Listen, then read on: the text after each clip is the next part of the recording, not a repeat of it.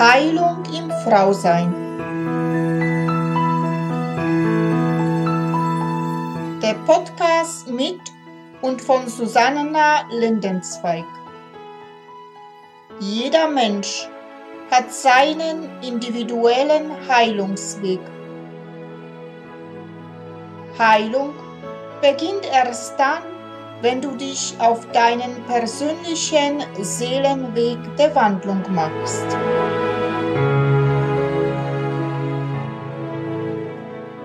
Hallo und herzlich willkommen. Namaste an alle meine wunderbaren Frauen da draußen. Mein Name ist Susanna Lindenzweig.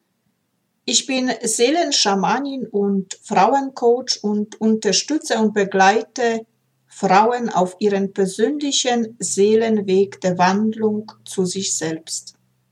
Ich freue mich sehr, dass du wieder dabei bist zu weiteren Folge von Heilung im Frausein. Ja, und heute geht es weiter mit der Podcast-Reihe Archetypische Kräfte der weiblichen Seele. Ja, und heute hier im Studio bei mir die Gerda Eirich Dörr, eine starke Frau in meinen Augen, die mich viele Jahre auf meinen spirituellen und heilenden Weg begleitet hat, viele Wunden mit mir geheilt. Also ich habe großen Respekt vor dieser Frau. Sie ist großartig. Was ich an ihr bewundere, ja, sie lässt dich machen, sie redet nicht viel, aber das, was sie sagt, bringt sie auf den Punkt genau. Und das Thema, was sie uns heute gebracht hat, ist die Abenteuerin in dir. Hallo, liebe Gerda, es freut mich sehr, dass du meiner Einladung gefolgt bist und mit mir also diese Folge des Podcasts zu machen, die Abenteurer in dir. Ich freue mich sehr und ich bitte dich ganz kurz, dich einfach vorzustellen, meinen Zuhörern. Gut, also ich heiße Gerda Eidich-Dürr ich arbeite seit äh, 1986 mit unterschiedlichen energetischen Methoden, habe viel ja für mich so selbst entwickelt, gebe seit äh, 18 Jahren ungefähr Seminare zum Thema Selbstfindung, Wohlfühlgewicht, Heilung in mir selbst, habe auch ganze Zeit Heiler ausgebildet, dann ja, so Einzelcoaching, arbeite auch ganz viel über die, über die Ferne. Und vor kurzem ist mir wieder eingefallen, als jemand was über mich so erzählt hat, was mit dem Bild, das ich von mir habe, überhaupt nicht übereinstimmte, dass jeder Mensch sich vermutlich von mir ein Bild macht und für sich selbst einordnet, wie er mich bezeichnen würde. Deswegen fällt es mir auch ganz schwer, da was ganz konkret über mich zu sagen, denn auch wenn Sie mir jetzt hier zuhören, werden Sie sich ein Bild machen. Das kann sein, oh Gott, ist die komisch oder ach, die ist ja sympathisch oder oh, was macht die denn oder sonst irgendwas. Das liegt wahrscheinlich so im Bereich des äh, eher sympathischen oder eher des unsympathischen und ähm, ich möchte es eigentlich auch dabei belassen. Denn auch in einer Arbeit mit einem Menschen, und jetzt komme ich so zum Abenteuer, ist es so ganz spannend, was für eine Verbindung entsteht zwischen mir und einem Menschen. Die ist ja oft geprägt durch den allerersten Moment, den wir einen Menschen sehen. Denken Sie mal daran, wie Sie Ihren Partner, Ihre Partnerin, oder eine Freundin oder einen Freund oder auch einen Arbeitgeber oder einen Arbeitnehmer kennengelernt haben. Der erste Eindruck, den Sie so intuitiv wahrnehmen, der wird sich im Laufe der Zeit vermutlich bestätigen. Und da kommt es auf ganz viele verschiedene Sachen an, ob sich das bestätigt oder ob sich das nicht bestätigt. Wenn sich das bestätigt, äh, glaube ich, gehört eine ganz große Offenheit so sich selbst gegenüber, auch zu den eigenen Gefühlen zu stehen oder zu den eigenen Empfindungen zu stehen. Wenn mir erstmal jemand unsympathisch ist, dann heißt es noch lange nicht, dass ich mit ihm immer eine Stresssituation haben muss, ja, sondern das heißt, wie ich in mir schaue, was löst der Mensch in mir aus und ich mit meinen eigenen Empfindungen, Empfindungen lerne umzugehen, bin ich auf dem größten Abenteuer, das wir Menschen überhaupt haben können. Denn das größte Abenteuer sind wir selbst. So, und jetzt hatte die Susanna mich gebeten, ob mir eine Übung einfällt. Und ähm, die für mich aller, aller wichtigste Übung ist die Innenschau. Die Innenschau kann ich über ganz viele verschiedene Arten machen und ich merke immer in meiner Arbeit, wie Menschen das auch missverstehen. Die denken, okay, wenn ich einmal was über mich erkannt habe, dann ist es gut.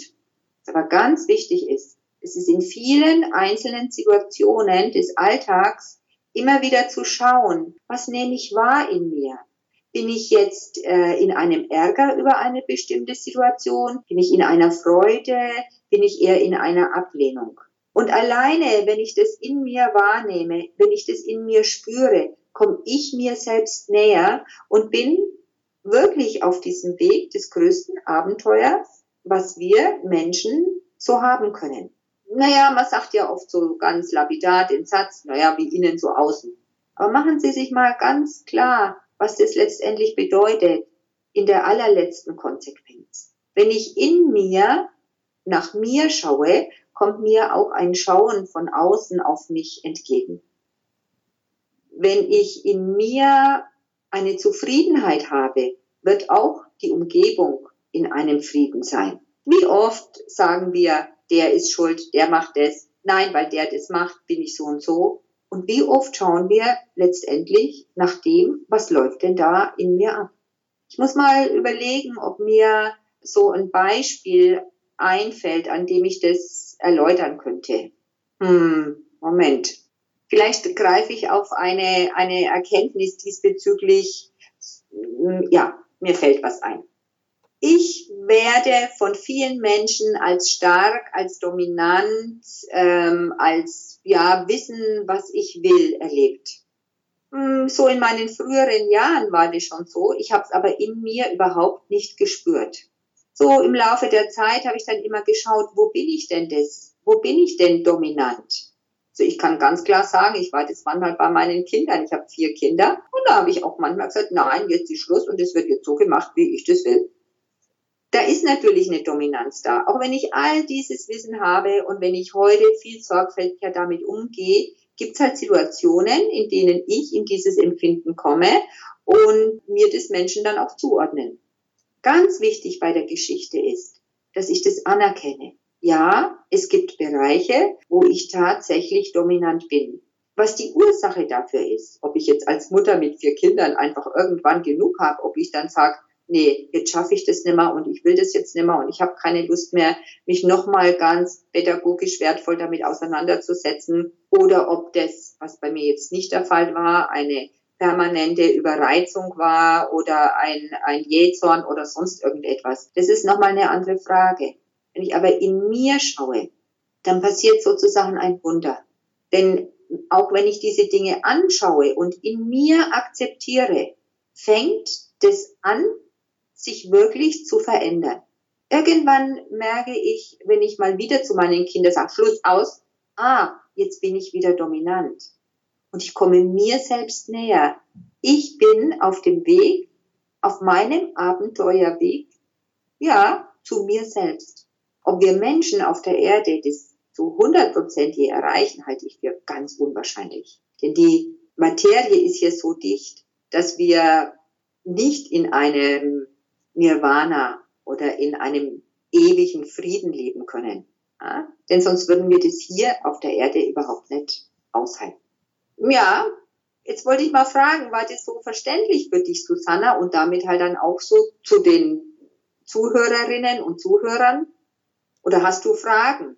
Ja, also für mich war es also verständlich, also nach innen zu schauen, sein Abenteuer zu entdecken, weil da gibt's viel zum Entdecken ich kenne dich ja von der Ausbildung. Ich habe ja bei dir Ausbildung gemacht und wir haben viel Innenschau gemacht und unser Leben, also uns angeschaut.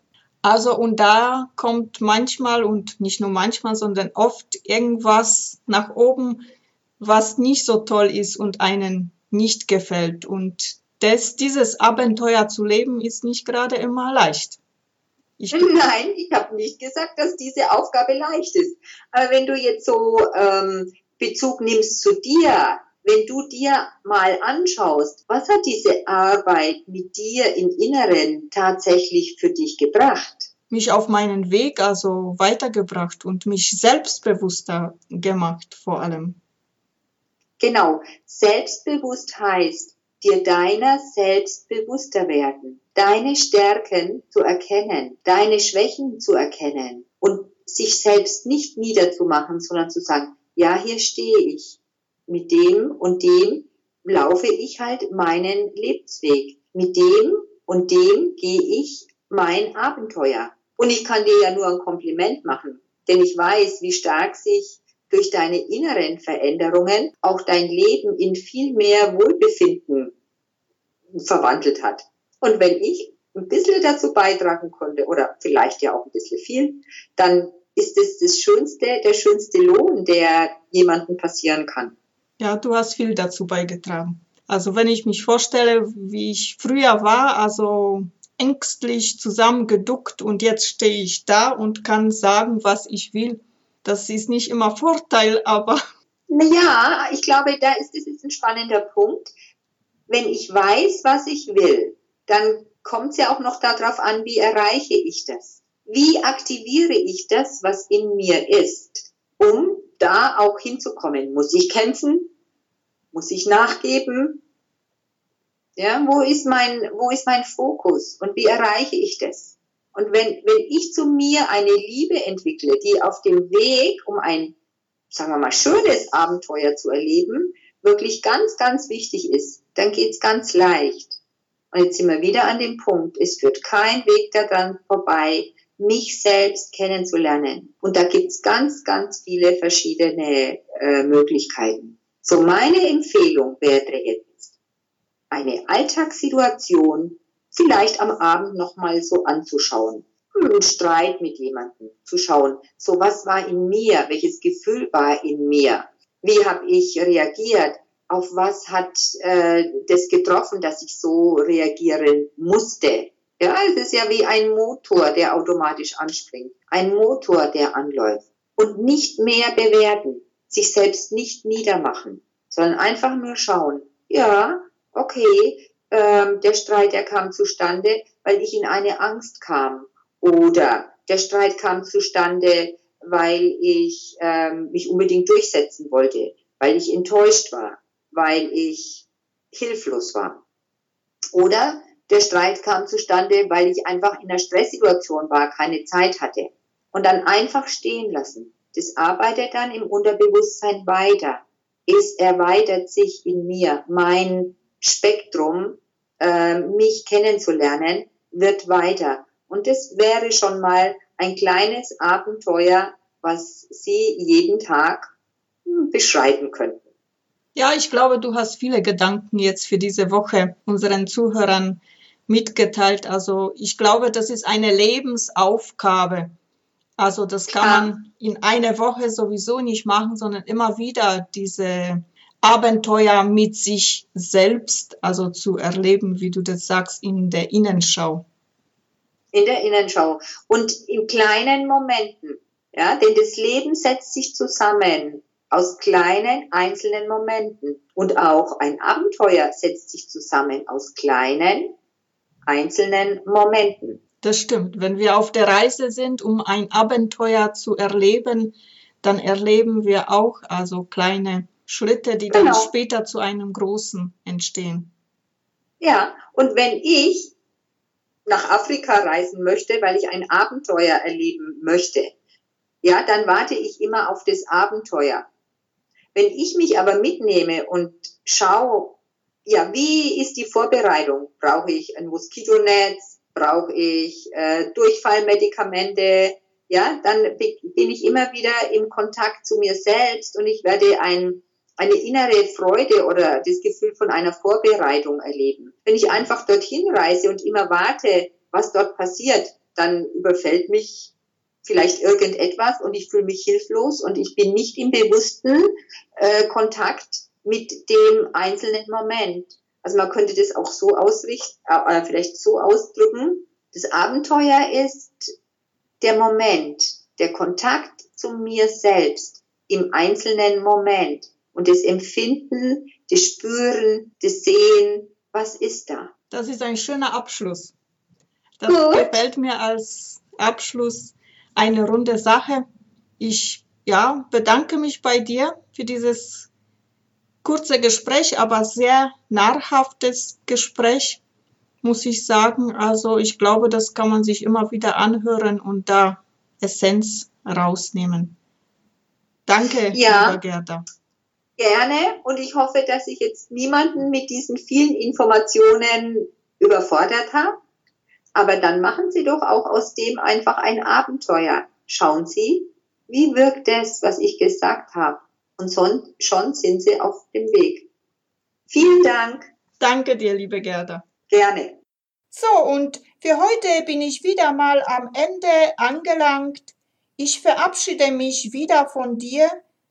Ich sage dir Danke für dein Zuhören und wünsche dir, bis wir uns wiederhören, alles Liebe und Gute. Und wenn du vielleicht jetzt beim Zuhören eine Lust verspürt hast, wo du sagst, wow, das würde ich auch gerne mitgestalten, weil ich etwas zu sagen habt zum Frausein, dann melde dich einfach bei mir. Ich freue mich riesig über dich. Und wenn dir dieser Podcast natürlich auch gefallen hat, dann teile es gerne mit deinen Freunden. Und jetzt wünsche ich dir alles Liebe und allen Segen der Welt für dich. Ich umarme dich aus der Ferne ganz herzlich. Namaste in Liebe Susanna. Bis bald. Das war Heilung im Frausein. Der Podcast mit und von Susanna Lindenzweig.